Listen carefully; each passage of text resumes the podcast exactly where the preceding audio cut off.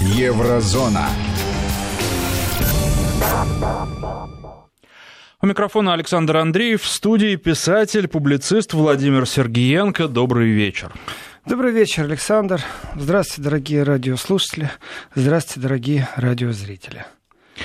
И начинаем сегодняшний эфир достаточно необычно с немецкого долгостроя. Казалось бы, немцы же, они все точно как в аптеке, ни в коем случае да лишнего ну ладно, Александр, ну цента, это, это евроцента миф. не ну заплатят, миф. все считают, и уж как может миф. быть в Германии долгострой. Миф, это миф. Ну откуда, откуда такие предвзятые мысли? Немцы тоже люди, и тоже у них дырки на дорогах появляются. А, и коррупция у них есть, между прочим. Да вы что? Да ладно. Правда? И пожары случаются, и взятки берут, и ругаются на улицах. Такие же люди, такие же, как мы, такие же, как не мы, одинаковые в своей разности, разные в своей одинаковости. Но да, это уникальный, конечно, долгострой. Э, аэропорт в Берлине это уже притча во языцах, потому что, э, ну так, торжественно первый раз его должны были открыть в 2011 году, 30 октября. И вот эта вот дата, в 2011 год, это, это мы должны понимать, что в этот момент все должно было открыто. Это значит, все транспортные ленты работают, электропроводка подсоединена, все мониторы включены. Э, в принципе, с тех пор уже, наверное, параметры даже на простые экраны изменились уже несколько раз у компьютеров, даже у самых дешевых. Стандарты поменялись. И в этом отношении, как правило, то, что купили 7 лет назад, сегодня уже ставить никто не будет, потому что это ну, такое древнее оборудование считается. Поэтому милое дело утилизировать. То есть мы купили у какой-то фирмы. Фирма денег заработала, потому что мы у купили.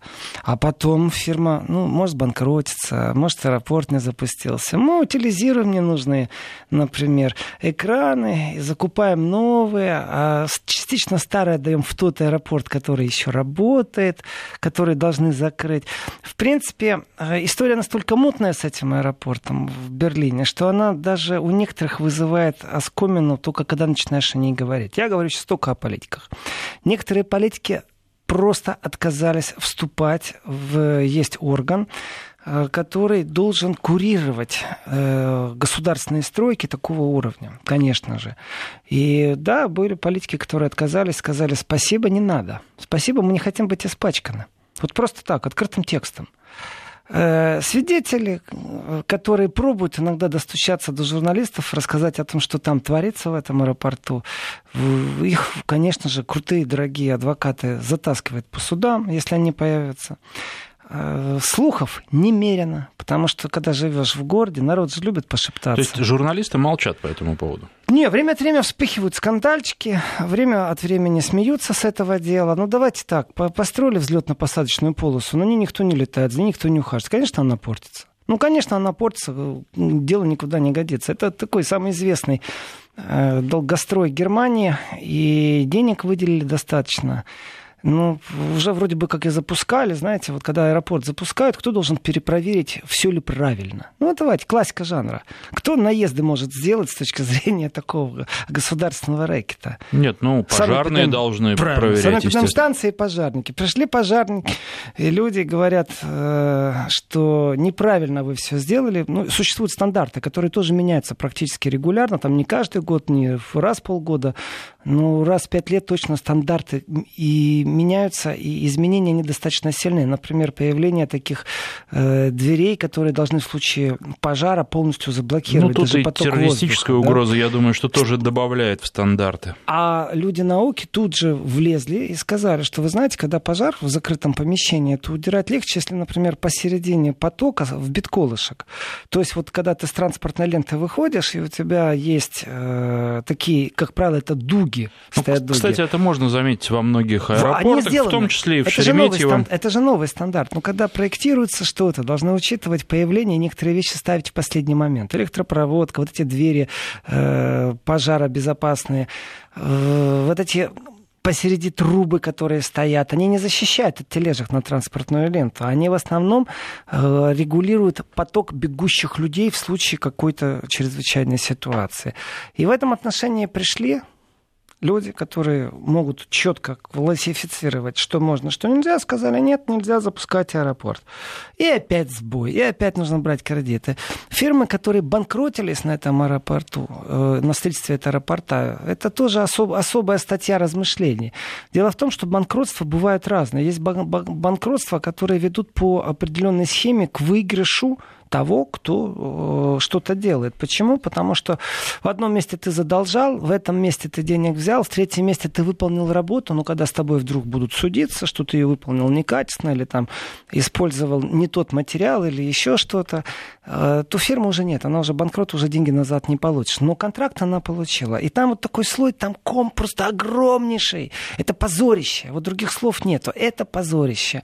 Это позорище Берлина. В Германии я не могу сказать, потому что ответственность лежит не на федералах, конечно, а на земельном уровне. И вот в этом земельном пространстве таких долгостроев даже рядом нету. А вот интересная история, кстати.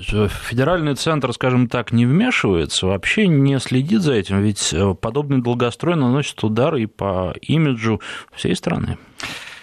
Это не имидж страны, я так скажу. Это, в принципе, я не согласен, что это имидж страны. Это лежит полностью на плечах земельных структур. Ничего здесь не изменится. Федералы не имеют права вмешиваться в это дело. По поводу имиджа страны, вот вы, когда начали с вопроса, Александр, вы спросили, э, как же вот там хваленая немецкая, ну, моей легкой интерпретации. Вот это вот хваленая немецкая, знаете, вопрос же в чем? На многих фабриках Volkswagen работают в основном-то иностранцы люди с эмигрантскими корнями. Другими словами, пришел там, где микроавтобусы выпускают, и основное количество кто там на конвейере или на сборке вот непосредственно с ходовой. И можно смотреть, сколько там процентов работает ну, немцев, а сколько стандарты турок. качества выпускающая рука, проверка, контргайка. Я понимаю, вот у них проверка и контргайка в случае, знаете, таких, э, таких долгостроев в Берлине было немерено. Здесь нужно рассмотреть несколько факторов. Ведь эти долгострои, во-первых, бюджетные убытки очень сильные. Э, было запланировано закрыть, Берлин имеет несколько аэропортов, один из них Тегель, э, он чем известен, чем интересен тем, что он должен быть закрыт. А он все еще работает работает. Он ближе всего к центру города. И да, есть жилые кварталы, в которых действительно в окошко видно и слышно, как идут на посадку самолеты. Ничего не помогает, и Тегель давно должен быть закрыт. На этом месте будет э, создана система там, образования, вроде бы на сегодня планировалась. И вокруг района земли уже распределены, кто и как будет строить жилые кварталы. Аэропорт исчезает, и там кварталы. Был такой аэропорт Темпельхоф. Он очень известен тем, что во времена Холодной войны, когда произошло разделение Берлина, когда началась блокировка э, западного Берлина, что там была так организована доставка через воздушный мост, что каждые 6 минут взлетал и приземлялся самолет. Это вот Темпельхоф. Сегодня там абсолютно пустое пространство, суббота-воскресенье, любители воздушных змеев приходят и пускают их. И запустить змея замечательная вещь, они, оказывается, бывает много сложных конструкций, плати копейки, входи. Известное дело, что в Темпельхофе, между прочим, во время войны в 1945 году еще вот уже советская армия была на подступе, а самолеты все еще собирались под аэропортом. И в сборке самолетов тоже, вот по поводу хваленого немецкого качества, они так рассчитали, что в размахе крыльев, когда самолет выгоняли уже собранный, то внутри в этих коридорах расстояние между крылом и стеном стеной было один сантиметр. Ну, такая интересная вещь. То есть, а работали до последнего дня практически. Уже э, красные знамена победы сбрасывали над Берлином, а они практически еще работали. И вот это вот миф о том, что немцы не делают ошибки, их качество выше всего я всегда оспаривал. Есть Япония, и по поломке машин открываем журнал АДАЦ, это «Желтых ангелов» в Германии, и смотрим, какие машины на первом месте по поломке и какие последние. Меньше всего ремонтируют японцев, на самом деле, ну, по крайней мере, в Германии. Так что это, это все из рода мифов. А вот долгострой как проблема, ведь вокзал тоже был долгостроем, а подземный туннель, соединяющий, который идет вот как раз вокзал, можно так сказать, э, и проскакивает э, Тиргартен, проскакивает Бундестаг, Рейстаг, тоже долгострой был неимоверный. И э, Потсдамер плац тоже долгострой. Но там же скандалы были всегда. Например, на этих долгостроях ловили нелегальных рабочих, гастарбайтеров. То есть фирмы, которые брали подряды, они не стеснялись зарабатывать. Вот с аэропортом точно так же происходит. У него великое будущее, так как его оттягивают и оттягивают это великое будущее, то Тегель все работает и работает. Потому что в Тегеле есть фирмы, которые с грустью смотрят в будущее, что их закроют. И, как правило, когда аэропорт закрывается, не всех служащих перекинут на новое место. Вот. Но вот это тоже показатель. В 2011 году они должны были открыть, второй раз они уже должны были в 2012 открыть. И у них здание при втором разе открытия было готово там на 95%. Вот эти 5%, которые не готовы, ну, вроде кажется ерунда. Но опять же, вот они немцы, такие же люди, такие же ошибки, такие же долгострои, все, все у них то же самое. И, конечно, в этом отношении смешно сейчас, как они используют все эти направления, то, что они экраны выбрасывают частично. Ну, то есть утилизация, это значит выбросить э, на свалку, значит новые нужно покупать. Э, значит, с точки зрения нормальных депутатов городских нужно создать комиссию и проверять, а как так получилось, а почему купили раньше времени, а, а, а нет ли здесь какой-нибудь схемы. И это тоже мешает работе. Они уже так друг друга контролируют, что это тоже смешно становится. Они свободно тоже не дают друг другу работать. И, конечно же, стоимость растет, и это часто обсуждается, часто ругается это все. И, и изначально там 7 миллиардов это стоило, сегодня уже в два с половиной раза больше. А есть дата на сегодняшний день, когда все-таки откроют? Да, уже обещали в 2020 году. Ну, это же примерно как с волком. Если кричать «волки-волки», а их все нет и нет, то когда крикнешь третий раз, то ж тебе поверят. Кто ж поверит теперь, что в 2020 году они его откроют? То есть изначально в 2011, сейчас в 2020? Ну, потом в 2012, да. Вот последний ну, раз есть, мы ну, сказали, это... что октябрь 2020 года они его запустят. То есть еще немножко и 10 а лет. А там, глядишь, опять пожарники придут опять выяснится, что керамика для санитарных э, комнат опять как-то разбилась по дороге. Странно. Опять что-то выяснится с этим. Слухов немерено. Фактов немерено. Комиссии, которые разбираются с этими слухами, пробуют найти коррупционную связь или коррупционную схему, не дают работать нормально, тоже немерено. Но, в принципе, у всех это уже улыбка на устах. И грустно, знаете, кому? Вот самое грустное кому в этой всей истории. Пассажиры не чувствуют ничего еще. Ну, подумаешь, я так скажу, Тегель даже намного приятнее, он больше в центре находится, от него э, быстрее доедешь в любую точку, хоть западного, хоть восточного Берлина, если судить так по, по прошлому, где был центр западного, а где был центр восточного. Но ведь огромное количество фирм были уверены, что они запустят строительство жилых объектов вокруг вот этого аэропорта Тегель, когда его закроют. И это строительство, его невозможно запустить сейчас. А даже если запустишь, когда у тебя ревут самолеты, то потом резко увеличить стоимость квадратного метра тоже нереально. Законы защищают. Ведь это очень четко прописано в законах Германии, насколько аренда может и как повышаться. Она не может спонтанно повыситься на 40%. Но ведь это логично. Если самолет в окне ревет, это одна цена. А если теперь это тихий, уютный зеленый квартал, это другая цена. Но это же рынок должен регулировать, нет? Рынок нет. Есть четкие предписания, сколько должно быть социального жилья, сколько любой застройщик ставит, какой пакет у него социального жилья. И э, аренда квартиры насчет рынка. Если рынку дать, то он настолько беспределен, что квартиры будут пустые. И раз в неделю э, или раз в год сдаваться на короткий период времени какому-нибудь заезжему олигарху, принцу, еще кому-нибудь. Поэтому, э, в принципе, есть такой так званый э, Мидшпигель. Это зеркало зеркало, отражающее среднестатистический уровень аренды цены за квадратный метр. И здесь все очень просто. Он колеблется, конечно, но есть самое важное правило, которое защищает любого человека, который въехал в квартиру. Ему спонтанно, вот так страхта-барахта, никто не повысит аренду жилья в два раза.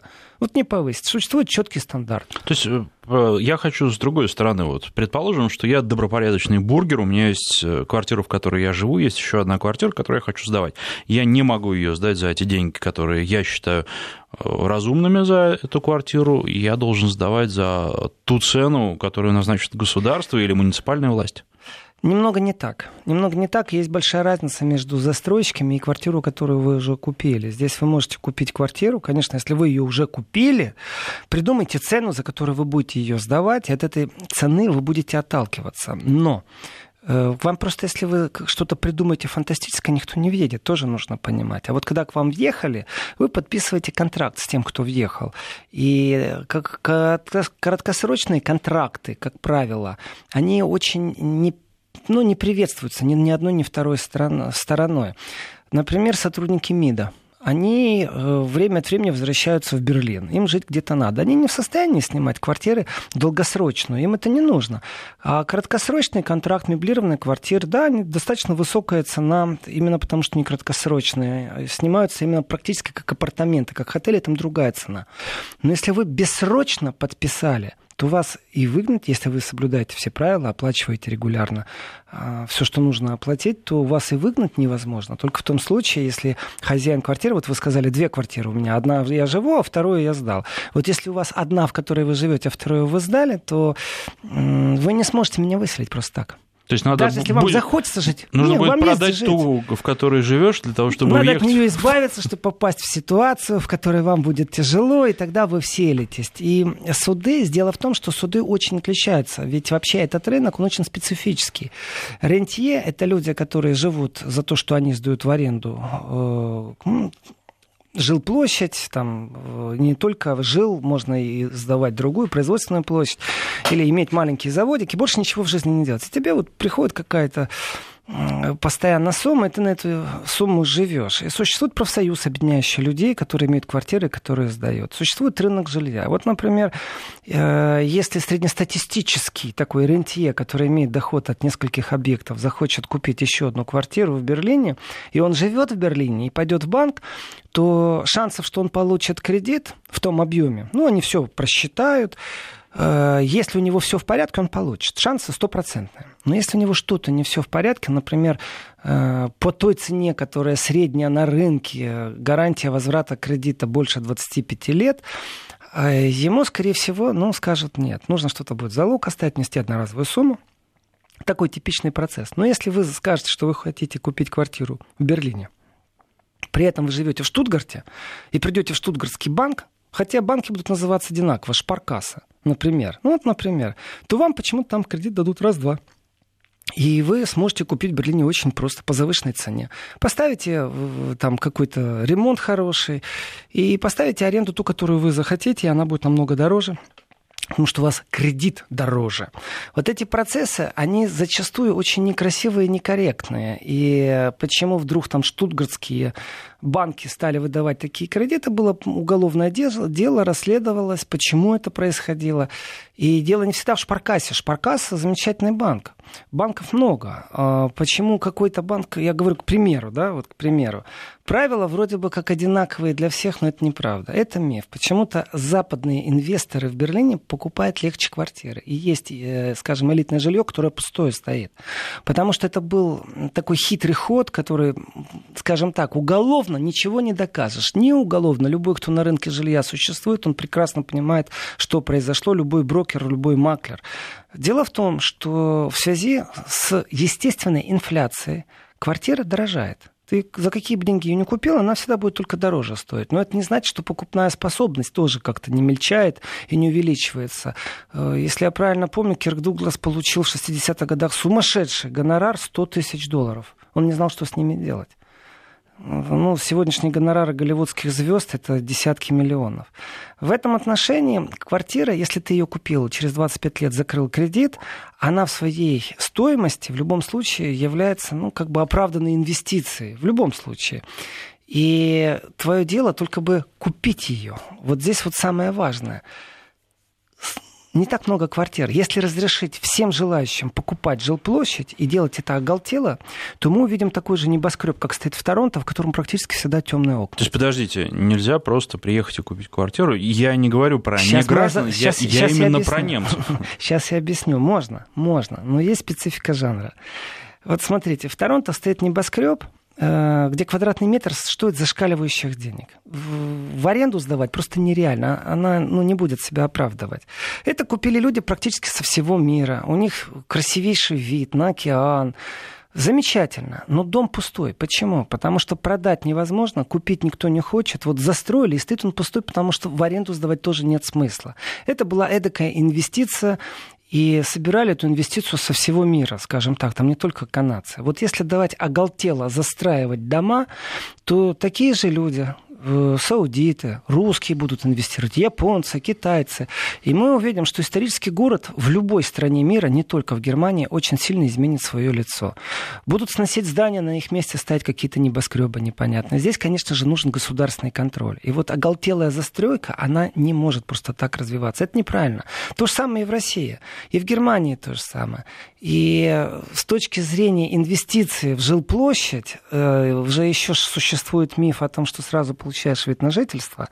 Ну, это миф. В Германии такого закона нет. Есть такой закон в Испании, например. На Кипре его уже отменили, между прочим, за это время. Точно так же, как и э, Кипр, Европа, которая стала в стандартах прозрачности сотрудничать с международными банками, а также с международными органами. Другими словами, сдают все офшорки. Вот так вот. Э, вот в этом отношении в Германии, если ты купил жилплощадь, у тебя останется такое легкое ощущение, что тебя обманули, потому что тебе будут разрешать официально, если ты напишешь прошение в посольстве, прошу меня впустить, потому что у меня там жилплощадь, мне надо приехать разобраться, посмотреть бухгалтерию. Тебе скажут, да, прекрасно, вот вам виза на одну неделю вид на жительство это не дает. То есть это тоже такой миф. Вот миф, что там существует немецкое качество, нет долгостроя. А, оно существует в экспортном варианте. А если еще посмотреть, какое количество деталей сделано в Китае, в том же саксофоне, то на немецком качестве можно дискутировать. Я за то, что оно есть на последней фазе. Вот как вы сказали, есть проверка. И там самое важное в этой проверке, чтобы не выпустить с болтающей гайкой или не закрывающим клапаном саксофон. А когда узнаешь, где его вылили, из какого металла, понимаешь, что там немецким качеством и не пахнет. Вопросы очень спорные все. И э, то немецкое качество, которое есть в инженерной мысли, ну, бог ему судья, но есть, конечно же, есть. Не, не просто так же они продают или охраняют свои секреты. И поезда строят, и турбины газовые. Но что касается долгостроя, вот, конечно, это уже издевательство, потому что, ну, во-первых, в 2020 году, если откроется, ну, хорошо, откроется, замечательно. А сегодня там в связи с тем, что, э, ну, как-то земля простаивает, очень хитрый такой выход найден. Там сегодня расположен наверное, самый большой э, для машин, у которых не все в порядке с дизелем, которые должны пройти переоборудование, вот полностью перестроиться. Склад-парковка? Да, склад-парковка для Volkswagen. Уникальное решение для э, 7,5 миллиардов инвестиций в аэропорт. Вот потрясающе, правда? Ну, примерно так. Писатель-публицист Владимир Сергеенко. Мы вернемся через несколько минут. Еврозона. В Москве половина девятого. Новости. Студия Алексея Несахаров. Здравствуйте. Шесть россиян при жесткой посадке вертолетами 8 в горах Таджикистана получили тяжелые травмы, в том числе переломы позвоночника, рук и ног. Кроме того, у них обморожение в результате длительного нахождения на леднике, сообщил РИА Новостям представитель Республиканского комитета ПЧС. Троих россиян уже прооперировали в медцентре в Душанбе. Минздрав Таджикистана пока не комментирует состояние здоровья остальных шести альпинистов, среди которых четверо граждан России, испанец и белорус. Между тем, посол Беларуси Олег Иванов сообщил, что его соотечественник получил легкие травмы, поэтому был выписан из больницы сразу после оказания первой помощи. Ми-8 с 15 альпинистами и тремя членами экипажа совершил жесткую посадку в горах Таджикистана накануне. Альпинисты возвращались в базовый лагерь после восхождения на пик Исмаили Самани, в высочайшую точку бывшего СССР. На борту вертолета находились 13 россиян, белорусы, испанец, а также экипаж, который состоял из трех граждан Таджикистана. Погибли трое альпинистов из России и два летчика летчика. Причиной жесткой посадки Ми-8, по предварительным данным, стали сильный ветер и плохая видимость. Мытищинский суд в Московской области отказался арестовывать водителя автобуса Альберта Гитакова за наезд на пешеходов, в результате которого пострадали три человека, двое из них несовершеннолетние. Об этом ТАСС рассказали в суде. СКР ранее возбудил уголовное дело по факту оказания услуг, не отвечающих требованиям безопасности жизни или здоровья потребителей. По версии следствия, 29-летний водитель, управляющий рейсовым автобусом, нарушив правила дорожного движения, 9 августа наехал на людей, пересекающих пересекающих проезжую часть по нерегулируемому пешеходному переходу в Шараповском проезде в Мытищах. Трое пострадавших с различными травмами были госпитализированы. Успенская церковь в Карелии уничтожена на 95%, но существует возможность ее воссоздания. Об этом сообщили Интерфаксу в пресс-службе Министерства культуры России. Сейчас специалисты разрабатывают проект реставрации храма и оценивают его стоимость. В Минкультуры также подчеркнули, что ответственность за сохранность сгоревшей церкви несли местный приход и музей. Сигнал о пожаре в Успенской церкви поступил утром 10 августа, и огонь тушили более двух часов. Храм сгорел почти полностью. Возбуждено уголовное дело. Следователи подозревают в поджоге 15-летнего подростка, который приехал в Карелию к своим родственникам. Успенская церковь, построенная в 1774 году, была уникальным памятником деревянного зодчества, объектом культурного наследия федерального значения. Она также была одной из самых высоких деревянных церквей на русском севере. Президент Объединенных Арабских Эмиратов шейх Халифа бен Заид Нахаян амнистировал более 700 заключенных в честь приближающегося мусульманского праздника Курбан Байрам, который наступит 21 августа. Об этом сообщают местные СМИ. Также э, президент Эмиратов в полном объеме погасил штрафы, которые должны были выплатить заключенные. В честь праздника государственные учреждения страны не будут работать всю следующую неделю. Погода. В Петербурге во вторник будет облачно с прояснениями, местами пройдут дожди, в ночные часы температура воздуха составит 13-15, тепла днем плюс 19-21. В Москве завтра синоптики пообещали переменную облачность и без осадков, температура воздуха ночью 12-14, тепла днем плюс 23-25 градусов. В эти минуты в российской столице около 19 тепла.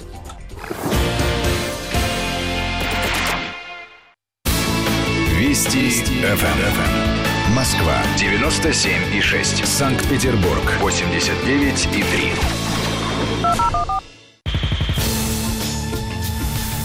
Еврозона.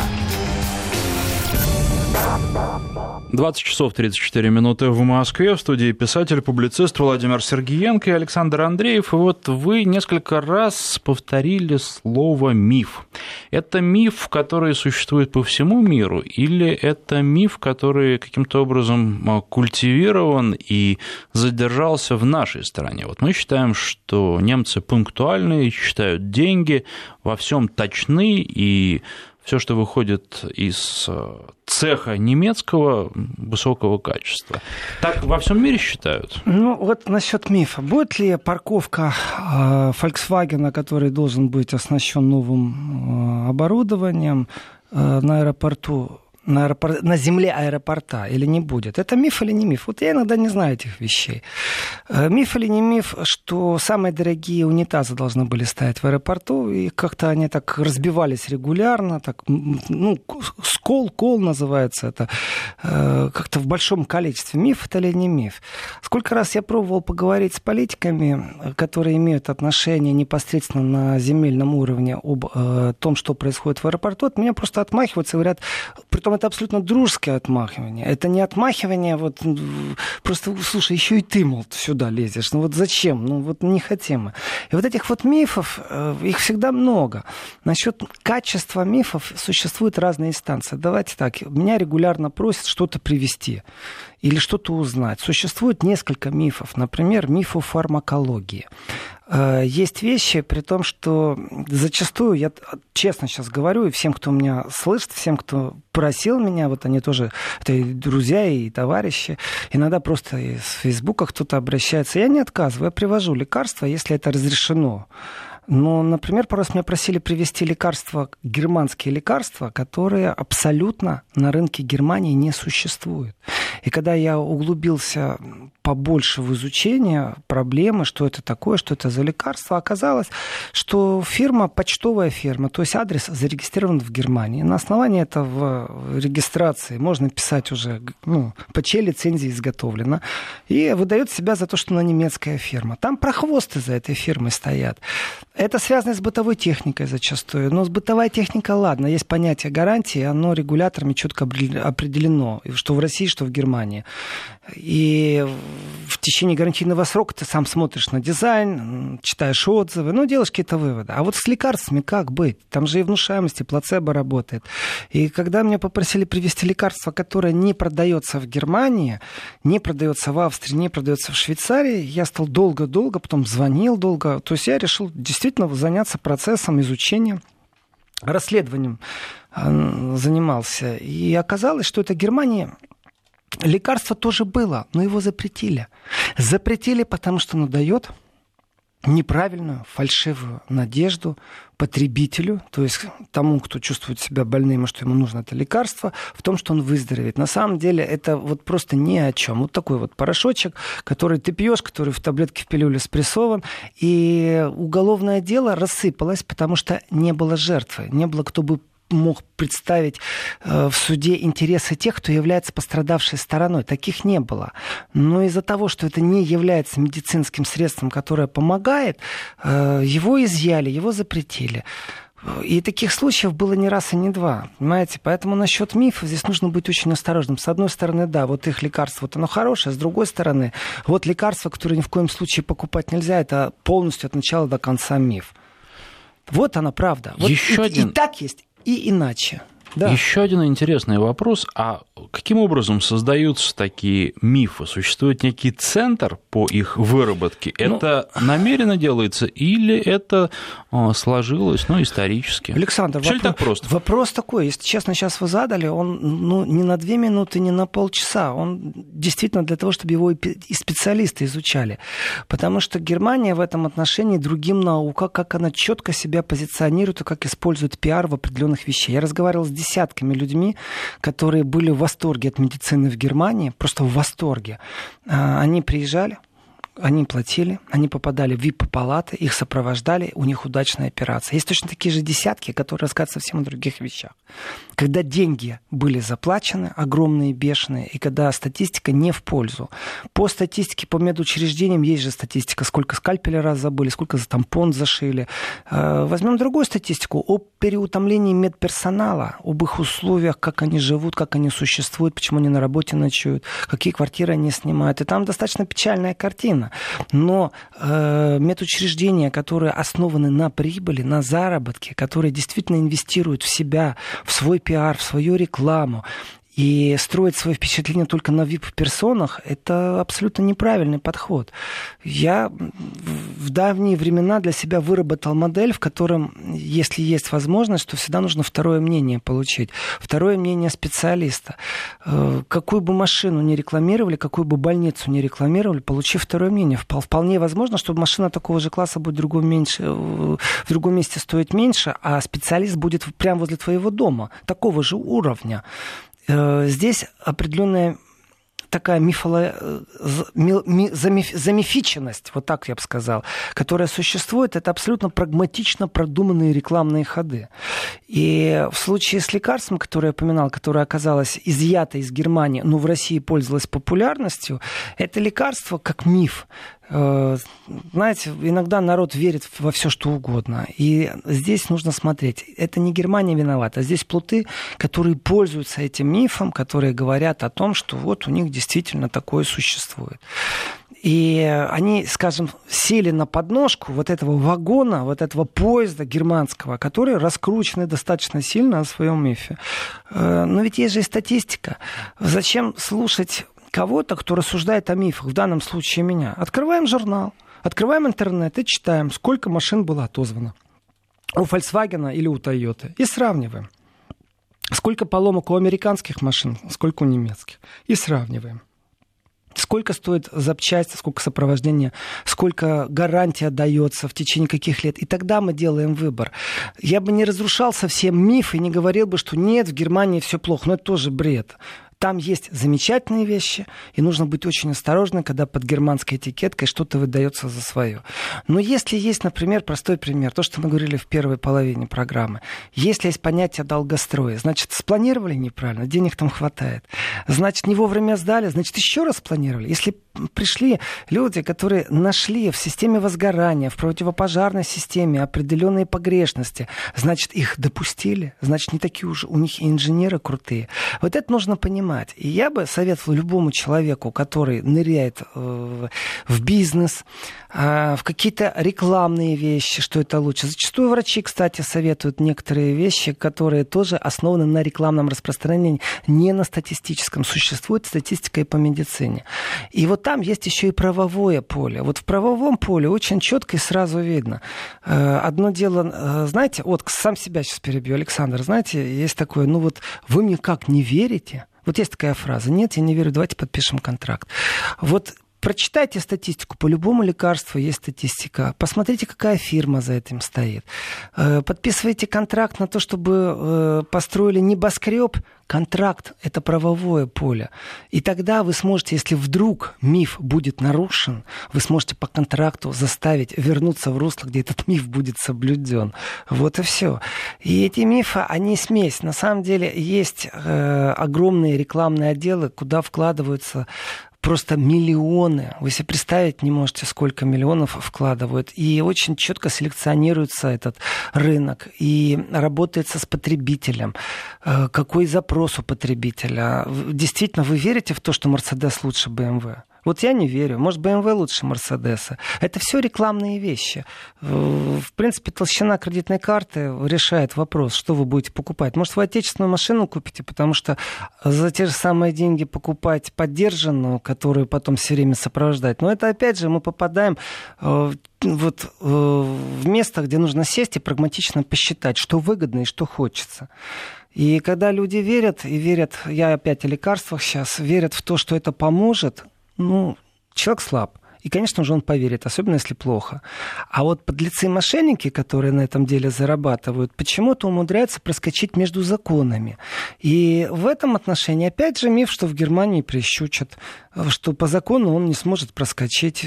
Прекрасно, оформит фирму. Давайте я назову в лед вот сейчас сразу несколько фирм, которые в России называются германскими, а в Германии об их существовании не знают.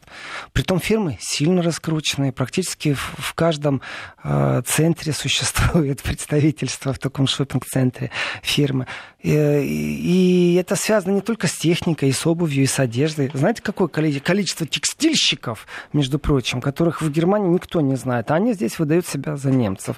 Да, зарегистрировали фирму, обращайтесь, регистрируем фирму. После этого вы под немецким брендом. И вы что делаете? Вы насилуете миф. Миф, в котором стоит, что немецкое качество лучше всего на свете. Это неправда.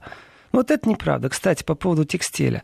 Э, скорее всего, в Германии будет законодательно отрегулировано работа текстильных организаций, начиная от производства, заканчивая продажей. У нас во сколько погода? Успеваю рассказать? 20 секунд. У нас, я думаю, что имеет смысл сейчас сделать паузу, запятую поставить, а потом уже подробно обо всем рассказать. Я напоминаю, что в студии писатель-публицист Владимир Сергеенко. Сейчас делаем перерыв двухминутный на погоду, потом вернемся к вам. Еврозона. 20 часов 48 минут в Москве. Писатель-публицист Владимир Сергеенко и Александр Андреев. И продолжаем. Вот запятую поставили до погоды сейчас. Да, вот перекличка между мифами и текстилем. Знаете, не все знают, например, э, кто разрабатывал форму для национал-социалистов то есть для фашистской Германии. И какое отношение к этому имеет производитель Хуга Босс опять же, миф это или не миф, имел отношение Хуго Босс к разработке дизайна формы этих? Вот исторический процесс был, имел или не имел отношения? Влияет как-то на наш выбор? Покупаем мы или не покупаем мы Хуго Босс? Нравится нам он или не нравится, зная его историческое прошлое? Миф это или не миф? Но есть и другой миф, опять же, или не миф. По поводу текстиля я начал говорить. Огромное количество текстильных фирм В рынок же сумасшедший просто борьба идет не на жизнь, на смерть идет. И условия, в которых... Я не просто так слово «смерть» употребил. Ведь известна трагедия, где было много текстильных фабрик, где больше двух тысяч людей погибло. Условия труда разные, конкуренция разная. Одна и та же футболка одного и того же качества или там три пары носок, которые будут стоить 100 рублей э, как относиться к тому, что если ты увидишь, как кто работает и где работает. Одно дело, когда мы увидим климатизированные помещения, и будет там сидеть человек и работать. Просто 8 часов в день, неизвестно, что у него есть профсоюз, страхование медицинское. Совсем другое дело, когда фабрика на фабрике сидит, работают не 8 часов, а 14 часов. Мало того, работают малолетние на этих фабриках. А я скажу простую вещь. Опять же, миф это или не миф по поводу, например, Адидаса, э, который э, должен был и разговор, я разговаривал тогда с центральным телевидением ЦДФ Германии, насколько возможно вообще расследование, дадут ли нам эфирное время. И скепсис, на который натолкнулся, говорит тоже очень о многом.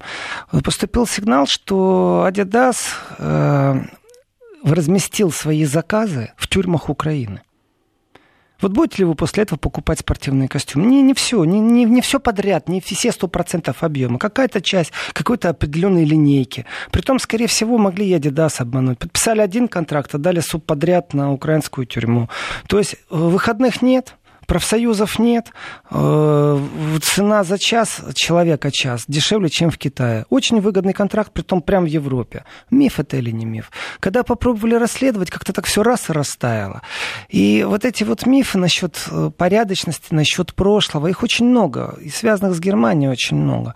И в этом отношении вот сейчас может быть законодательно отрегулируемо, например, что на территории Евросоюза первый в это вступит Германия, присоединится к ней Голландия, скорее всего, а там, где Австрия, Швейцария, что будет полностью запрещено продавать несертифицированный текстиль. Вот как для меня, э, как для потребителя, это говорит о том, что цена будет дороже на текстиль. С точки зрения моей человеческой натуры, я понимаю, что это за сертификация. Это вот как гостиницы получают звезды, три звезды, четыре звезды. Э, или, например, просто неизвестно, сколько звезд у гостиниц. Вот так будет сертификация у текстиля, который будет продаваться в Германии. Это достаточно реальный план действий на ближайшее время, который ну, действительно может дойти до финиша, до логического завершения. Текстильщики объединяются, об этом сильно говорят. Об этом говорят большие сетевые магазины, которые продают текстиль, чтобы исключить, а, полностью э, детский труд, б, полностью э, труд, который не э, является стандартом по рабочему времени, ну, то, чтобы человек не работал 16 часов в день. И три, чтобы минимальный стандарт той страны, в котором был, по минимальной заработной плате. В принципе, этих трех звездочек будет хватать, чтобы ты понимал, какой текстиль у тебя в руках. Опять же, это миф или не миф? Я к этому отношусь абсолютно спокойно. Если не добьются, замечательно. Пусть будет на доллар дороже, но я знаю, что там детские руки не работали. И, значит, э, буду аккуратнее носить или реже стирать, а проветривать больше, чтобы не изнашивалось. И в этом отношении Германия в своих мифах, конечно же, инвестировала много, особенно в рекламу менеджмента тоже нужно это учитывать. Плюс сама немецкая натура такова, давайте по-честному, а что, австрийский производитель хуже или швейцарский? Нет, конечно, ни в коем случае, никогда этого не скажу. А, а афера с дизельными двигателями – ведь они же реально обманули своих покупателей. Они создали миф, что у них абсолютно чистая машина экологическая. Теперь они миллиарды платят. Да, может, эти миллиарды завышены, и частично эти миллиарды уйдут в инвестирование там, солнечной энергии в США или в электромобили, как уже объявлено. Красиво, да? У немцев, немцев оштрафовали, за эти деньги инвестируем в разработку электромобилей. Э, так что, это миф, качество у них есть. Они обманывают, как любой бизнес обманывает. Точно так же, как они делают хорошие вещи, как любой бизнес э, можно классифицировать на действительно ну, то, что называется качеством, Тут э, с автомобильным обманом довольно спорный вопрос. Что в интересах потребителя, вот эти зеленые нормы или то, чтобы машина ехала? И их обман, он такой двоякий, потому что их машины-то за счет этого обмана разгонялись лучше и ехали лучше. Поэтому бабушка надвое сказала, и можно спорить. Но, тем не менее, да, формально. Да, это... можно спорить по любому мифу. Точно так же, как об Адидасе и заказе в украинских тюрьмах. Миф это или не миф, можно спорить. Точно так же можно спорить вообще, нужно ли проверять эти машины на соответствующие стандарты, которые есть где-то там, которые мне непонятны на самом деле. С другой стороны, мы, наверное, далеко так зайдем, потому что вот слушатели тут пишут, и что, чего добьются люди э, с этими звездами, того, что дети, которые и так э, не доедают, лишатся и этого доллара? Правильный вопрос. Тоже жесткий, но очень правильный. Там, где есть детский труд, как правило, это вызвано актуальной э, социальной обстановкой. Известное дело, что в Турции есть нелегальный детский труд. Это расследовали много раз сейчас, который ведет настолько в одну простую ситуацию. Там сирийские беженцы, и дети счастливы, что они могут найти работу, потому что иногда бывает так, что ребенок кормит семью. Взрослых не берут, а детей берут на работу. И этих э, лишних пару лир, лишних пару долларов, лишних пару рублей, лишних пару евро спасают. Здесь большущий-большущий вопрос. Можно что-то наломать, какие-то дрова наломать. Европа в своей жирности, на самом деле, она действительно плевать хотела на конкуренцию, она будет выигрывать. Но сейчас у нас появился такой сильный игрок в виде Трампа в экономической войне, который, я думаю, вот эти вот все мысли такие наивные, ах, давайте объединяться, сертификацию текстиля сделаем, скорее всего, будет происходить воспитание потребителя. Есть же люди, которые не покупают одежду из меха. Такие люди есть. Они не покупают, потому что они внутренне убеждены. А есть люди, которые мечтают о шубе или купить, или подарить, или носить.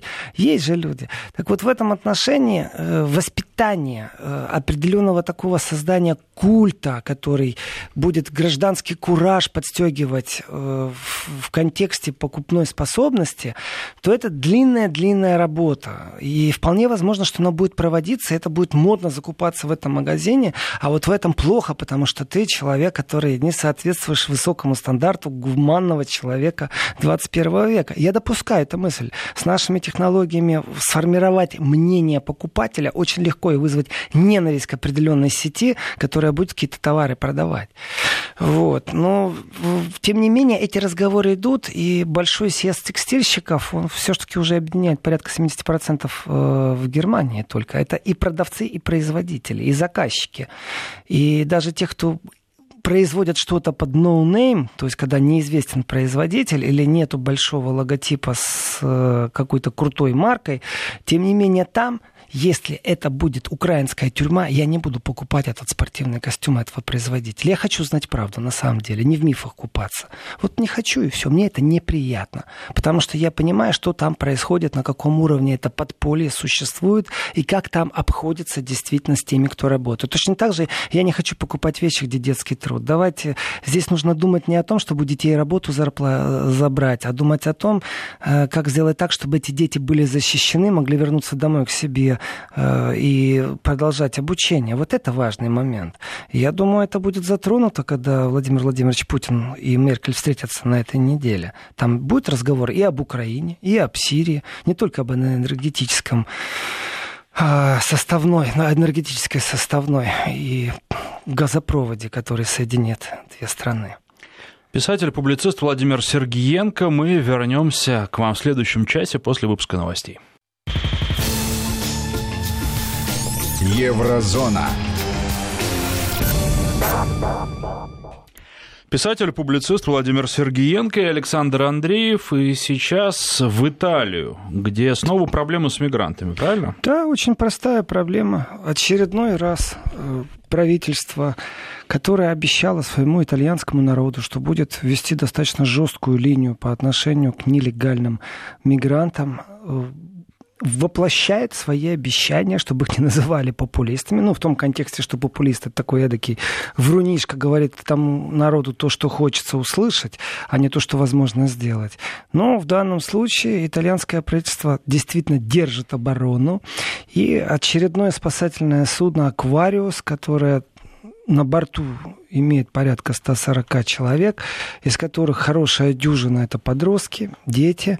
Было отказано во въезде в итальянские воды и сказано, что ни один порт Италии не примет. Мало того, итальянское правительство обращается к Великобритании и говорит, вы знаете, ведь флаг на корабле гибралтарский, а значит, великобританцы, вы должны взять на себя этот тяжелый груз в виде распределения мигрантов и разобраться. действительно это уже не первый раз поступает так итальянское правительство. И в этом отношении, скажем, есть определенное понимание этой политики. Ведь Испания, которая сейчас приняла удар на себя, 30 тысяч людей за очень короткий период приняли, они все практически были из Северной Африки. Сейчас в Северной Африке вот только что поступило сообщение, что в Тунис, в Тунис это Тунезия, да, по-русски? Тунис это по латыни, да, все-таки. В немецком языке говорят Тунис. В русском тоже? Тоже Тунис, да. Значит, э, Тунис принял решение и переселил людей, которые ждали, скажем, своей возможности попасть в Европу, просто вглубь страны. Сказано это э, и смазано это красивым соусом, что давайте поговорим о том, чтобы там были более лучшие условия содержания людей.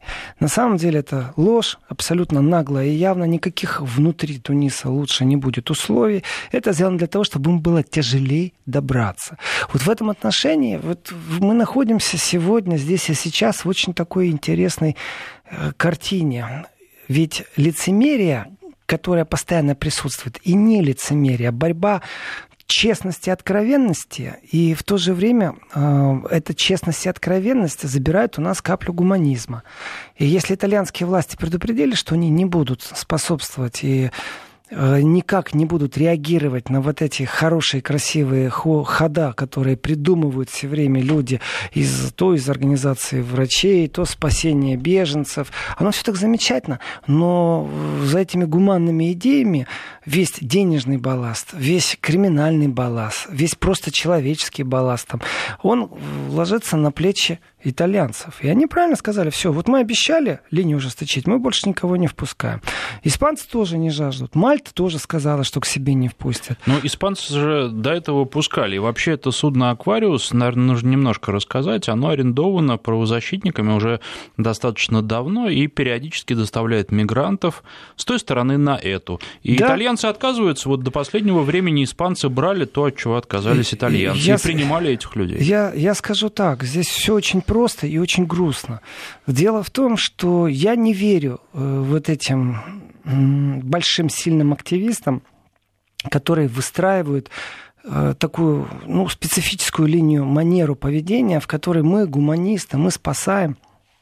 Их в Италии обвиняют в том, что они принимают участие в схеме в первую очередь.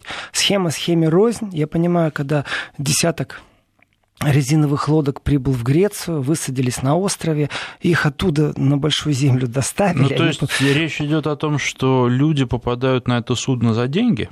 По крайней мере, э, такое обвинение было, и следствие идет. И в Италии это следствие будет идти дальше. Либо их оправдают, либо следствие закрутят. Но факт тому, что об этом заговорили. Уж больно, уж больно за их гуманные идеи, так как-то странно все происходит. И здесь я слушал прямые интервью, когда не кто-то пересказывает, вот прямые интервью людей, которые на этом корабле, которые работают. Они рассказывают о том, какие чудовищные условия для их работы, о том, какие чудовищные лагеря содержания, о том, что там не существует существует прав человека, что могут тебя не пустить кто бы то ни был. Это мифы определенные. Вот как-то сегодня с мифами у нас получается хорошо. Но тем не менее, здесь, чтобы разобраться, нужно самому там присутствовать или самому быть следователем. Обвиняют их, да, обвиняют. Правильно ли их обвинять? Есть ли странности определенные? Да, есть. Есть ли использование наивности и чистосердечности тех людей, которые действительно из самых лучших человеческих побуждений помогают этим беженцам? Да, конечно же, есть злоупотребление этими чувствами. И, конечно, люди делают добро одни, а вторые просто прагматично зарабатывают деньги. В этом отношении э, судно, которое идет по Средиземноморью, оно заранее планирует вот эту конфликтную ситуацию. И то, что решается на верхнем Э, политическом уровне это достаточно хорошо, потому что э, вот если ты четко знаешь, что пограничники тебя не впустят, а дальше все, ситуация будет все страшнее и кошмарнее, еды не будет, пресной воды не будет, там болезни начнутся на борту корабля, то кто-то из государств не выдержит и скажет, ок, мы принимаем. Тем самым раз, два, три они поймут, что просто вот не надо в Италию идти, что в Италии нужно играть совсем по другим правилам. И они договорятся хотя бы до того, чтобы действительно взять под контроль вот эту ситуацию с этими лагерями на северной стороне Африки, где практически нет не то что прав человека, а существует чуть ли не рабовладельческий строй, где людей похищают, где людей просто не отпускают, где люди заплатили деньги, чтобы доехать до Европы, а их никто не везет, им только обещают и обещают. Э, по концовке родственники их выкупают. То есть там ситуация такая страшная, такая неприятная вся. И давным-давно пора вмешаться именно вот силовым структурам и правительству. Но, кстати, то, о чем вы сейчас говорите, перекликается с темой прошлого часа и с упоминанием детей детского труда на фабриках. Ведь а, правозащитники, эти, которые привозят людей в Европу, они решают проблему, ну, каждый раз 500-600 человек, тех людей, которые а, находятся, помещаются на судне.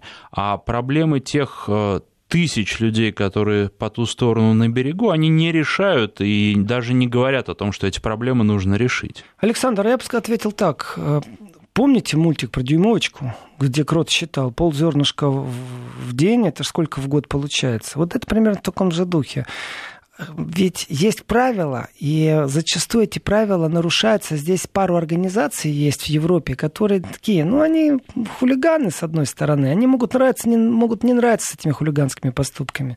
Давайте так, рассыпать какую-то желтую смесь вокруг э, стелы золотой в Берлине. Красиво сверху сфотографировать. Ну, замечательная идея, да и желтый цвет на дороге, все хорошо. А потом власти этот желтый цвет, непонятное вещество долго и нудно смывали, тратили деньги.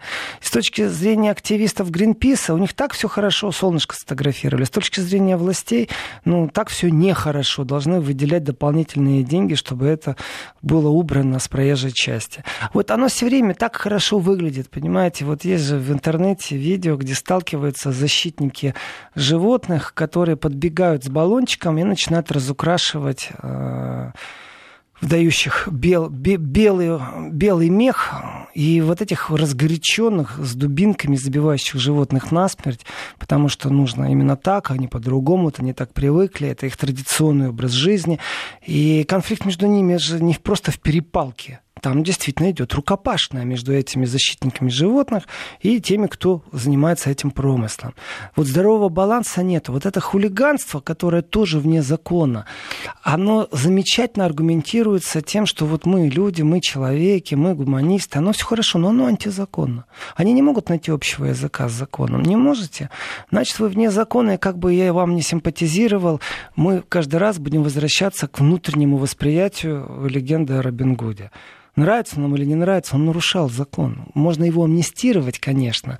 Можно амнистировать этих людей, которые спасают других людей. Знаете, но правительство э, шантажировать тем, что вот я тебе сейчас привез, а завтра привезу еще, а послезавтра я тебе еще... Ты же не вылавливаешь никого в Средиземном море, а мы тут вылавливаем, и тут такая катастрофа, а правительство говорит, да, все хорошо.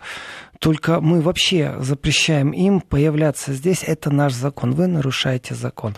И в этом отношении Италия же находится в таком постоянном легком правительственном кризисе.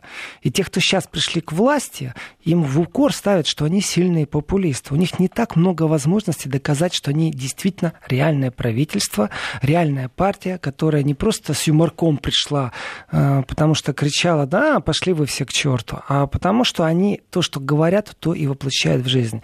И один из этих моментов, это был непосредственно разговор о том, что будет усиление миграционной политики. Этот разговор еще будет долго, и каждый раз эти активисты будут теребить наши сердца, чтобы мы посмотрели, какие несчастные люди в море. Вот они спасли жизни но они сознательно нарушают правила. Но если они не нарушают, опять же задам вопрос, а кто ж тогда спасать будет? Там военные корабли, между прочим, ходят, не только итальянские, и точно так же ищут потерпевших крушения. И да, это, конечно, хорошо получить бесплатно навесной мотор от резиновой лодки, и те, кто добрались, э, у них все получилось.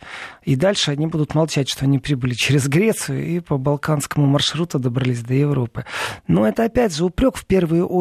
Выходите, давайте на улицы, протестуйте, делайте одиночные пикеты, теребите правительство, которое в состоянии что-то изменить, у которого есть и мощности, и деньги. Нет, вот здесь индивидуально я сейчас спасу 10 человек. Гуманисты, замечательно. Но дождемся того, как прокуратура Италии рассмотрит дело по поводу того, что они в сговоре с теми, кто транспортирует, кто занимается контрабандой людей в Европу. Это достаточно нешуточное обвинение, очень нешуточное. В принципе, закончится, скорее всего, тем, что конфискуют судно, не больше и не меньше, поставят на прикол. С другой стороны, э, почему бы им со всеми этими людьми, например, которых они спасли, не поехать назад в Северную Африку и там благоустроить действительно лагерь для беженцев? Эти разговоры, они не стихают. Они теребят, теребят партии, теребят людей, теребят правительство. Вот они еще будут дальше. Переходим к следующей теме. Следующая тема очень коротко, но тем не менее об этом надо сказать. Есть замечательный такой еврокомиссар по вопросам юстиции. Еврокомиссар, вообще-то функция, функция такая, сильная еврокомиссар. И ну, еврокомиссар по добрососедству, это, например, тот, кто вел переговоры с Украиной об ассоциации. Тот, кто непосредственно несет на себе ответственность, в том числе по Майдану. Э, сейчас еврокомиссар по вопросам юстиции Вера Юрова, легко запомнить, она очередной раз выдала критику. В этот раз она выдала критику не Польше, она выдала критику Румынии. Дело в том, что протесты в Румынии не смолкают. Не смолкают. При этом, э, давайте так, когда разгоняют, э, при этом нужно говорить честно, с точки зрения, опять же, весов или секундомера, когда разгоняют демонстрацию в Москве водометом. Хотя я не помню, чтобы разгоняли водометом. Может, и было когда-то. Не разгоняли. Еще не разгоняли. Но у нас вообще климат другой. А, а зимой мерзнет, да, водометом, то этому будет уделено внимание всех СМИ на Западе. При этом очень сильно, очень много будут каждые 20 минут, наверное, говорить информационный вброс, информационный шум, информационная пена. Все нормально. Враг же идентифицирован. Вот в Румынии сейчас разгоняли водометами демонстрацию, которая была против коррупции. Причем так... А, ведь Румыния не такая большая страна, а на демонстрацию там вышли 100 тысяч человек. Это, это показатель. Это показатель. Майдан э, в Румынии – это вещь, которая может произойти, при том, что хоть армянский сценарий рассматривайте, хоть иной сценарий рассматривайте. Но это факт. Вот в Евросоюзе, который любит поучать всех, еще и санкции вводить. Введите санкции против своего же соседа, в котором вы живете в одном доме. Это ваша зона влияния. Это вы Евросоюз. Это вы эту страну втянули в НАТО. Это вы эту страну в Евросоюз пригласили. Не можете справиться с коррупцией. У вас еврокомиссар просто критикует. Там люди на улице выходят. Их разгоняют водометами. Давайте уделим этому внимание. Достойное внимание. Будем говорить каждый час. Рассказывать о том, что у нас в Европе, у нас дома демонстрация направлена на антикоррупцию, э, разгоняется водометами. Нет же, нет же, ну так, тихо, конечно, сообщили, ну, конечно, сообщили, это событие такого э, европейского уровня. И э, там же не в одном городе, там в нескольких городах это проходит. И то, что Вера Юрова критикуют, это все замечательно. Но ведь у Евросоюза существуют инструменты не только покритиковать, чтобы еврокомиссар выступил, там, дал интервью, э, где-нибудь э, рассказал еще на уровне канцлеров, президентов стран. О, нет, у них есть инструменты. Вот в отношении Польши запускали процедуру, запускали по поводу реформ юстиции. Вот точно так же, если бы начали говорить о реформах и о том, что за проблема в Румынии, в полный голос, то всплыло бы огромное количество таких вещей, которые, ну, в принципе, для Евросоюза самодостаточно э, остались бы вот в том месте, где они есть. То есть в Евросоюзе, не надо других учить. Я вот процитирую Еврокомиссара. Было бы весьма кстати, если бы планы правительства по проведению судебной реформы были бы еще раз переработаны. Боже, как мило человек говорит. Было бы замечательно, было бы замечательно, если бы вы вмешались в страну, которая находится в вашей зоне влияния, демократическим способом, инструментами, которые у вас есть. Между прочим, пропагандистические методы могли бы включить, уважаемые товарищи европейцы, и начать объяснять, как правильно свергнуть правительство, печеньки бы раздавали бы людям, которые вышли на демонстрацию. А там водометами разогнали, ну, правда, критику выдали все. Президент Румынии тут же выдал критику, и будет комиссия, и будет следствие. Будут рассматривать этот вопрос с разных сторон, скорее всего, головы полетят. А все из-за чего? Дело в том, что был уволен глава Национального антикоррупционного управления. И вот с этого все и началось, потому что реформы некоторые затягиваются, а некоторые становятся карманными.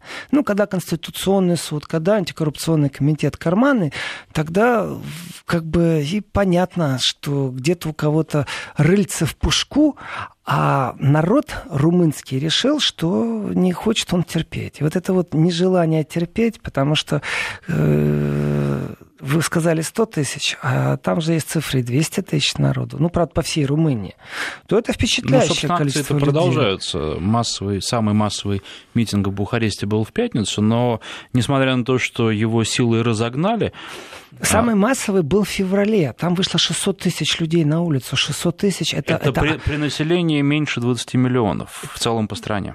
То есть это огромное количество. И таким символом стали мобильные телефоны. Они направляли мобильный телефон вверх э, с изображением румынского флага. Конечно, это впечатляло. Просто это игра огоньков, игра огней. И если с февраля они требуют позор, э, они кричат «долой правительство», э, то, конечно, это о многом говорит. И о том, что никаких изменений не происходит. И, ну, скажем так, я к чему зацепился здесь? Я зацепился к тому, что информационное влияние, если почитать западную прессу, то этому практически не уделяется. Ну, есть и есть. Может, потому что Румыния не игрок, стратегический игрок в нулевом контексте. Ну, что они, там, Украину пробовали критиковать за языковый закон. Ну, паспорта выдают иногда по упрощенному, э, знаете это, да, Александр? По упрощенному маршруту Румыния выдает людям, живущим в пограничных зонах, тем, кто имеет брак с румынами, известно количество фиктивных браков, наверное, для органов. Но это все цифры такие, они опять же где-то между мифом и серьезностью. Но процедура очень даже такая, свободная. И украинцы, которые именно в пограничных зонах получают в упрощенной, по упрощенной схеме румынское гражданство. Такая ассимиляция деревень идет, территории, прям, ну, вот, там, наверное, есть деревни, в которых граждан Румынии на территории Украины больше, чем граждан Украины, или, по крайней мере, с двумя гражданами, гражданствами. В этом отношении, конечно, не стратегический игрок, что же и зачем ей уделять э, время. Ну, если вы у себя дома не можете разобраться, зачем же вы кого-то другого пробуете обучать там, правам человека, разговоры эти поднимать, критиковать что-то? Не, ребята, давайте, разберитесь в Евросоюзе, сделайте так, чтобы там было хорошо, и послушайте своего еврокомиссана Веру Юрову. Она уж точно знает, где произошел сбой реформы и почему президент Румынии Клаус Яханес осудил поведение жандармов. Потому что люди вышли на мирную демонстрацию, а их достаточно жестко разогнали. И то, что президент Румынии требует объяснения от министра внутренних дел, это очень хорошо. То, что прокуратура возбудила уголовное дело, это очень хорошо. Но я бы хотел, чтобы Европа возбудила свое как какое-то дело, что у нее попираются просто права человека на мирные протесты. Я сейчас достаточно иронично все это говорю, потому что я понимаю, что нету таких инструментов у Европы. И Румынии им, ну, неинтересно, вообще неинтересно. Что там творится, им тоже наплевать. Было бы не наплевать, они бы работали с румынами, развивали бы гражданские общества, финансировали бы разные НКО, объявляли бы стипендии, которые э, будут... Э, ну, развивать вот разные направления гражданского общества. Нет, этого ничего нет. Поэтому можно ждать очередного митинга э, такого. Если был 600 тысяч, сейчас вот было 200-250 тысяч. Я думаю, что в ближайшее время, если правительство Румынии не пойдет на определенные такие конструктивные изменения в антикоррупционных схемах, не будет гарантирована безопасность и независимость суда, не будет гарантирована независимость антикоррупционной, э, антикоррупционного управления, то тогда мы увидим действительно на территории Евросоюза новый Майдан. Это будет новое слово в технологии. И я не удивлюсь очередной раз, если вдруг кто-то скажет, что опять за этим стоит Россия. Ну, потому что Россия всегда виновата виновата. Вот что бы ни происходило. В данном случае, пока молчат американцы и англичане, не нашли они компьютерного следа. Э, так что, опять же, я иронизирую, но в этой иронии есть определенная такая, знаете, боль за то, что несправедливое отношение. Вот этих мочат, понимаете, можно смело констатировать факты. Есть СМИ, которые русофобские, а есть СМИ, которые действительно стоят на страже демократических изменений, развития гражданского общества. И вот этих вот русофобских, их почему-то больше, чем тех, кто действительно на страже демократических веяний. То есть э, есть конфликт на территории Европы, который сейчас никто не замечает. Ну а если он ну, разгорится в большой пожар, заметили, то... Ну слабо-слабо. То, то, то мы потом... знаем, кто виноват. Да? Конечно же, мы знаем. Да, конфликт есть и связан просто с тем, что страна не доросла до стандартов. Ее взяли из жадности. В НАТО взяли из жадности. И все это в противовес. Все это в э, картине, которая противостоит России. Все это понятно. Писатель-публицист Владимир Сергиенко. Мы вернемся через несколько минут. Еврозона. 21 час 34 минуты в Москве. Писатель, публицист Владимир Сергиенко и Александр Андреев. И несколько слов еще о Румынии и чем это все может закончиться там. Прекратится ли это все просто так? Дело в том, что ну, нужно понимать корень, откуда все растет, и тогда можно предположить, чем это закончится. Э, протестующие требуют отставки правительства. Конечно, там есть небольшая партия, которая впереди все это разжигает и дает, и у них есть повод. Дело в том, что было предложено только что очередной раз провести закон, который, ну, скажем, не то что пахнет нехорошо, от него смердит за пару верст именно коррупцией и нехорошими делами. Э, закон в чем заключается? Дело в том, что один из обвиняемых, скажем, тех, кто толпа обвиняет, протестующие обвиняют, э, они кричат, мы проснулись, и они обвиняют никого другого, как Ливию Драгни, который, ну, когда пришел к власти, у них было в партии около 46%, и у него имеется судимость за мошенничество в ходе предвыборной кампании. Вот это мошенничество, которое есть, оно как бы, ну, есть. А дальше произошла очень интересная вещь. Значит, появился декрет правительства, в отношении чиновников, которые имеют отношение к коррупции. Если чиновник нанес ущерб государству на сумму менее 44 тысяч евро, то тогда на него не заводится уголовное дело. А здесь получается, что Драгни э, имеет непосредственно служебное злоупотребление на сумму 24 тысячи евро. То есть э, заранее его выводят из уголовного преследования.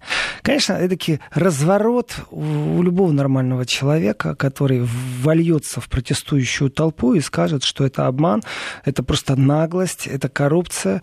И как по-другому к этому отнестись? Они еще очень интересно обыгрывают вот эту фамилию Ливию. We don't believe you. Обыгрывая имя, фамилию вот этого обвиненного в коррупции человека.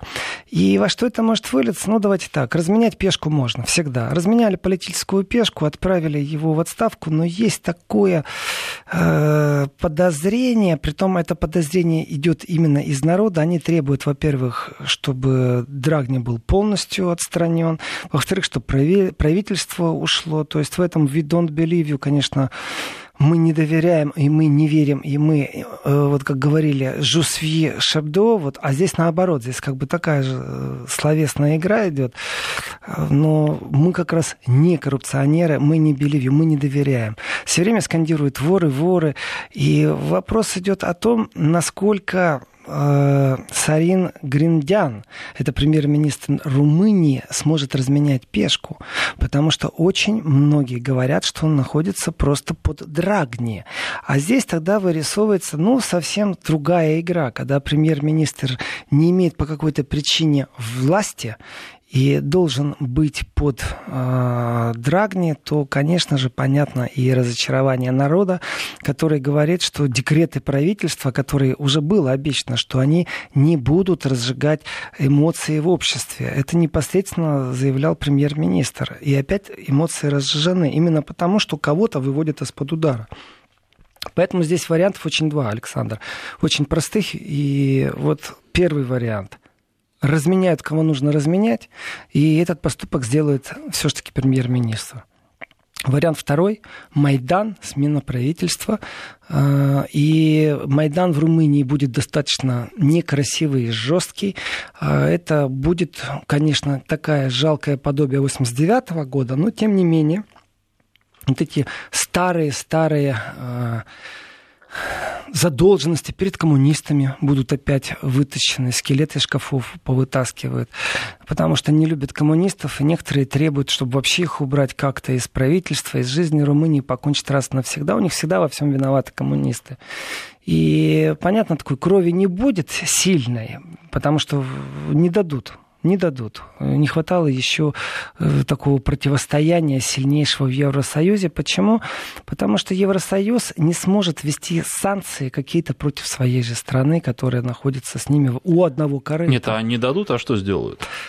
Э, я думаю, будет включено именно то политическое влияние, когда киты Евросоюза, такие как э, не только Меркель и Макрон, есть еще Таск, есть еще у нас э, Жан-Клод, мой любимый, они э, приложат все свое влияние для того, чтобы просто все дружно ушли в отставку и станут определенными гарантами. Но если в случае с Украиной это был европейский обман, ну, мол, мы свидетели, как вы договариваетесь, а никто ни о чем не договорился, пошли на штурм, то в данном случае, если они выставят свои гарантии, конечно, штурма не будет.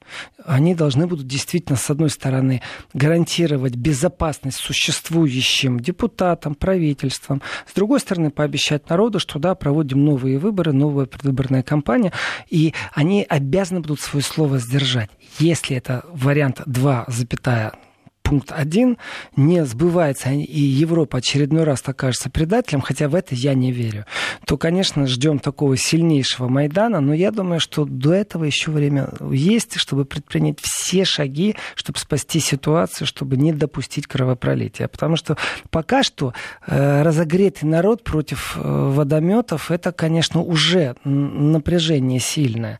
И то, что президент уже вмешался, прокуратура завела уголовное дело, говорит о том, том, что это напряжение пробуют действительно на государственном уровне спустить как-то чуть-чуть пониже. Вот этот накип, вот этот градус накаленности, его пробуют действительно чуть подморозить. Так что я, честно, я не буду рад, если в Румынии э, будет Майдан какой-то. Ничего хорошего в Майданах нету, как показывает жизнь. Ни, ни, ни, ни в каком контексте, ни в украинском, ни в румынском, ни в любом другом. Вот. Ну, давайте от Румынии теперь перейдем к одной очень тонкой теме.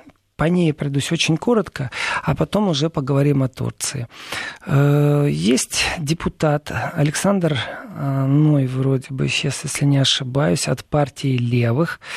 Э, и он есть такая форма запроса, когда депутат делает Кляйнанфраге, когда он запрашивает у правительства, у министерства, ему обязаны ответить на его запрос как депутату.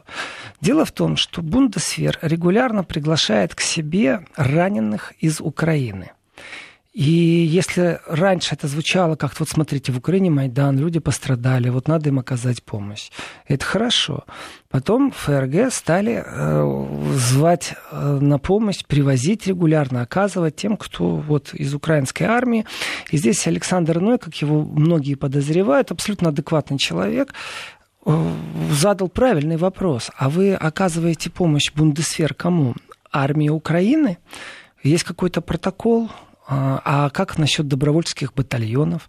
Ему объясняют, что нет, мы оказываем, но это вы сейчас оказываете, а вчера, а год назад, а полтора года назад вы оказывали помощь тем, кто был в добровольческих батальонах, которые мы, например, классифицируем, я сейчас цитирую, как фашистские. И это достаточно сильная претензия. Если немцы помогают фашистским батальонам, то я считаю, это безумно сильнейший скандал. Но для этого нужно пройти четкую идентификацию. А действительно ли эти батальоны фашистские?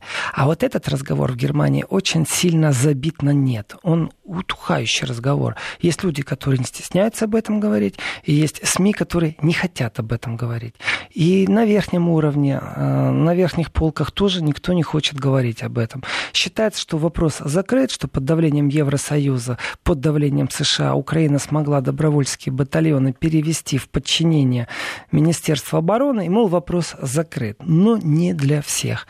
И если Германия в лице Бундесфера принимала раненых украинских бойцов, и это воспринималось на ура, хотя началось все с Майдана. Давайте так, с точки зрения гуманизма, вроде бы все нормально. Но у меня есть один единственный вопрос. И здесь я полностью буду согласен с любым политиком, который задаст этот вопрос в Германии. А скажите, пожалуйста, а почему вы принимаете только граждан Украины с одной стороны? Вы не понимаете, что с другой стороны есть тоже раненые? Дайте им статус неприкосновенности, принимайте им, отсылайте им гуманитарную помощь. Почему вы этого не делаете? Это большой вопрос. Кто и когда дал спецразрешение на то, чтобы в одностороннем порядке именно с одной стороны принимать э, на медицинское обеспечение раненых. Давайте хотя бы тогда гуманитарку засылать регулярно от правительства на другую сторону, если вы уж такие честные игроки. Я не мог просто обойти эту тему, потому что тема доста- достаточно скользкая. Скользкая она после того, как на одном из видео видно, что раненый украинский боец делает определенный жест, который классифицировать четко нельзя, как будто он зиганул. Э, от, как говорят некоторые юмористы, от сердца к небу это называется. И вот он такой жест сделал, его привезли на лечение. Э, ну, давайте так, Бундесфера а вот теперь вот читайте перед депутатом и скажите, вы смогли э, установить, кого вы лечите, или всех подряд берете? Писатель, публицист Владимир Сергеенко. Сейчас прерываемся на две минуты на рассказ о погоде, потом продолжим. Еврозона. Писатель, публицист Владимир Сергеенко и Александр Андреев. И сейчас о ситуации в Турции. Центробанк Турции объявил сегодня об экстренных мерах защиты из-за обвала лиры местной. Ну, а вот э, что с Европой? Как Европа реагирует на события, происходящие в эти дни в Турции? Ведь э, каким-то образом на Европу это совершенно точно повлияет. По крайней мере, эксперты того же банковского рынка уже назвали банки Евросоюза, которые в наибольшей степени от турецкого финансового кризиса пострадают. Европа в этом отношении является немолчаливым партнером и немолчаливым наблюдателем. Кроме того, что пострадают банки, пострадает еще имидж Европы. Имидж Европы, он где-то нужен, где-то его вообще никто не спрашивает и никто не ищет. Но в банковской сфере ведь проскочили так незаметно скандалы вокруг Deutsche Bank. Абсолютно неприятная вещь Deutsche Bank. В принципе, э, скандальчик надо было бы раздуть посильнее. Почему? Потому что все заботились и об имидже. Ну, Эрдоган сейчас попал в безумно тяжелую ситуацию, и критика достаточно сильна. Давайте так, член семьи возглавляет у тебя какой-то из кабинетов, министр.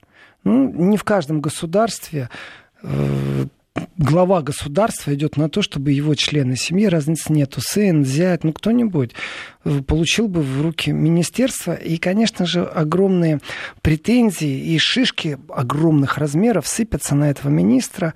И дело не в том, что он может себя показать или не может себя показать. В стране сейчас критическая ситуация, и здесь нужны профессионалы. Вот является ли он сейчас профессионалом? Слушает ли советников Эрдоган? Ему ставят, э, между прочим, тоже в вину, что он не слушает абсолютно советников, не прислушивается к тому, какие есть регуляторы, как Центробанк Турции должен реагировать на определенные вызовы, которые сейчас существуют. Э, почему он это делает, как он это делает и зачем он это делает, это можно спросить только у Эрдогана. Но есть факты, и факты вещь упрямая. И вот среди этих фактов есть такая штука, как зависимость одних банков от других, одних процессов от других. Европейские банки, которые уже выстроились в очереди на то, чтобы получать оплеухи, в том числе и потому, что э, пошлина на сталь будет 50%, мне кажется, здесь есть определенная очень-очень большая игра. И в этой игре первый игрок, он играет в покер, второй игрок играет в шахматы, а третий игрок, наверное, на бильярде. Вот что-то в таком духе. Ну, кажется, что они между собой не синхронизированы.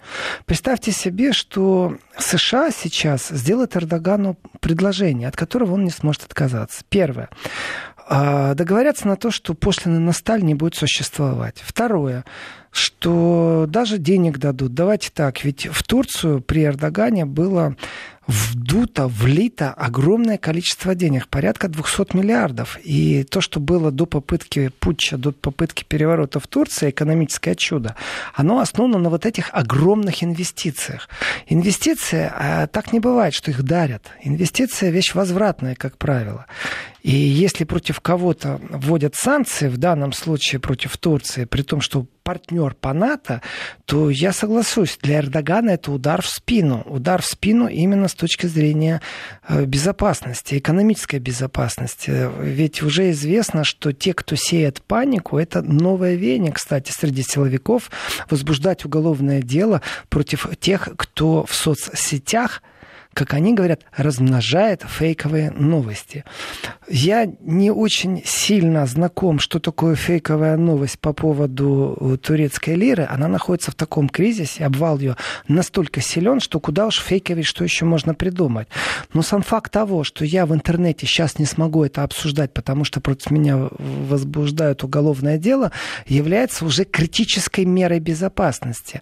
И здесь такой снежный ком. С одной стороны, чем больше вы давите на Эрдогана, тем больше он будет делать вещей, которые впоследствии вы же будете критиковать как нарушение прав человека. Э, сейчас очень легко просто обвинить всех подряд в фейках, возбудить уголовное дело, закрыть пару социальных сетей. Все это легко. Но в этом бреду нужно уметь еще разбираться, где исходник и что можно сделать. Когда Эрдоган призывает турок обменивать доллары и евро на лиры, в принципе, достаточно эмоциональная вещь, с одной стороны. А с другой стороны, абсолютно не эмоциональная, потому что поток евро и долларов, который идет в Турцию частным путем и оседает в Турции в долларах и евро, в принципе, может быть определенным таким, ну, недельным спасением для экономики. Потому что на плаву удержаться можно в какой-то период времени, если усиленно делать какие-то такие грибки в направлении общепринятых норм. А дальше произойдет просто кошмарный обвал вообще для экономики, вплоть до дефолта полного лиры. Чтобы не было паники на рынке, чтобы партнеры начали с тобой по-другому говорить, и было понятно, что ты взаимодействуешь с Евросоюзом, то нужно договариваться с банками. И те банки, которые находятся в кризисе, здесь по принципу домино, они пойдут договариваться с европейскими другими банками, которые вышли на порядок, в том числе и с Центральным Европейским банком. В том числе разговоры пойдут и по правительственным линиям, чтобы выработать единственную верную позицию. Это компенсации потерь, которые были инвестиционные и были полностью гарантированы. Здесь Эрдоган, э, ну, до визита в Германию еще долго, все-таки конец сентября. Но Эрдоган находится в определенном клинче именно с США. И Европа, с которой тоже он далеко сейчас не в самых дружественных отношениях, может ему противостоять США. Может, а может и нет. Я скажу еще такую простую вещь. Если Эрдоган окончательно разругается с США, он же заявлял, что я найду других партнеров. А, ведь США не просто так давят. Это классическая игра которую Трамп, в принципе, все время демонстрирует, просто в той или иной степени. Закинуть удавку политическую, закинуть удавку экономическую, но пока только закинуть, потом попробовать ее затянуть. И когда ты поймешь, что ты задыхаешься, тебе сделают предложение, и ты забудешь о своем суверенитете. Ты забудешь о том, что ты можешь выбирать, какие самолеты ты покупаешь. Ты забудешь о том, какие ты ракеты будешь покупать, и на каких условиях и у кого. Ты забудешь обо всем, потому что ты захочешь глоток свежего воздуха. При этом будет очень активно развиваться в интернет-сфере протестное настроение и подогреваться социальное недовольство, протестное настроение, социальное недовольство, когда падает лира, когда картошный, картошка стоит так, как никогда еще не стоила, когда инфляция просто семимильными шагами идет, то, конечно, э, в принципе, воспламенить ситуацию очень легко. И здесь румынский Майдан, который непосредственно направлен на одну политическую силу, он не направлен направлен на падение евро э, как валюты, он не направлен на то, что условия жизни ужасные в Румынии. Он такой, на самом деле, очень тонкий. Одна политическая сила борется с другой, более наглой и более грязной политической силой. Не больше и не меньше. То в случае с Эрдоганом здесь может произойти экономический обвал. Если сравнивать политические удавки, которые забросили на Турцию и на Россию, то они несравнимы. Экономические удавки, они тоже несравнимы. Турция – это партнер по НАТО многим странам. И удар в спину, я еще не вижу этого удара, а я вижу затягивание удавки. А предложение был бы я игроком именно в покер, который предложил бы сейчас Эрдогану выйти из кресла и сказал так, первое, вот если ты хочешь вообще со мной о чем-то говорить, забыл про сделку с Россией. Забыл про сделку, тогда давай, приезжай, находи посредников, и мы с тобой договоримся. Мало того, там, кстати, я 50% хотел поднять на сталь и алюминий. У меня к тебе предложение. Вот смотри, там вот есть такой в России Дерипаски. Мы как удавку накинули на него экономически, политически. Э, так он, в принципе, готов уже э, там часть и долю продать своего бизнеса. Может, у тебя найдутся пару турецких компаний, которые ты сможешь продать или уговорить. И тогда будет тебе счастье, уважаемый президент Турции, и ты расслабишься, у тебя не будет Майдана и прочее, прочее, прочее. Другими словами, это идет наглый рекетюрский отбор суверенитета экономического и политического у государства. И в этом отношении Европа должна сейчас найти компромисс. Либо она наблюдатель, либо она игрок. Писатель, публицист Владимир Сергеенко. Спасибо. Еврозона.